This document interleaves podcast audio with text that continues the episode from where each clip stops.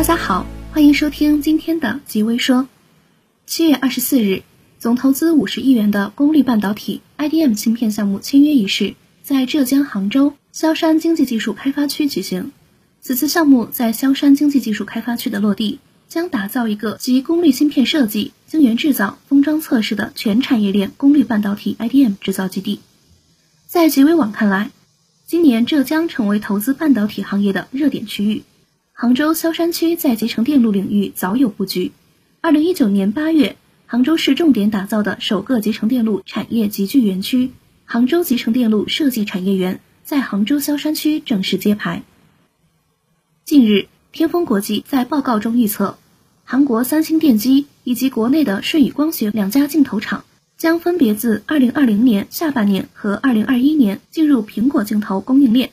随后。极微网向三星电机方面证实了此事。该公司韩国本部员工透露，目前已经有在向苹果供应镜头产品。而舜宇光学方面，笔者则是从供应链其他厂商处侧面得知，该公司早在2019年就开始筹备为苹果供应镜头一事。极微网表示，以立讯精密、京东方、舜宇、文泰为代表的手机产业链群体正在崛起，并有希望成为行业龙头。七月二十八日，台积电股价再创新高，市值达到四千三百一十七点四亿美元，超越 Visa，排在全球第十位。近日，台湾媒体报道指出，英特尔七纳米制程将延期六个月，业界认为台积电因此迎来重大利好，且已有大量英特尔的六纳米订单流入。台积电每股股价近两个交易日内上涨百分之二十三点五七，市值达到四千三百一十七点四亿美元，位列全球第十。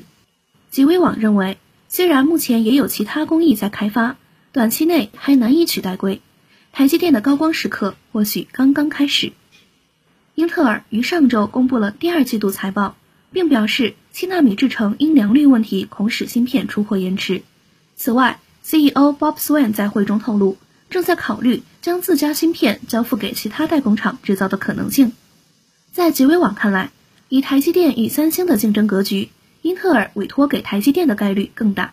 不过因为台积电产能饱满，也会有其他厂商使用三星的先进制程。韩国 LG Chem 于六月份表示，已与宁波杉杉股份有限公司达成交易合同，将以十一亿美元的价格出售该公司大部分的 LCD 偏光片业务。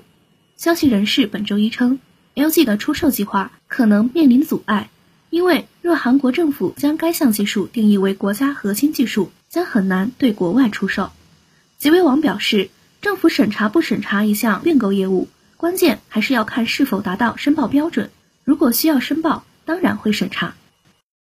七月九日，国家知识产权局在京举办二零二零年第三季度例行新闻发布会，集中发布上半年专利、商标、地理标志、集成电路布图设计统计数据，以及这些数据所体现出的我国知识产权事业发展趋势和进展情况。此次发布会值得关注的一点是，OPPO 广东移动通信有限公司上半年发明授权量进入国内申请人第二，排名仅次于华为，殊为不易。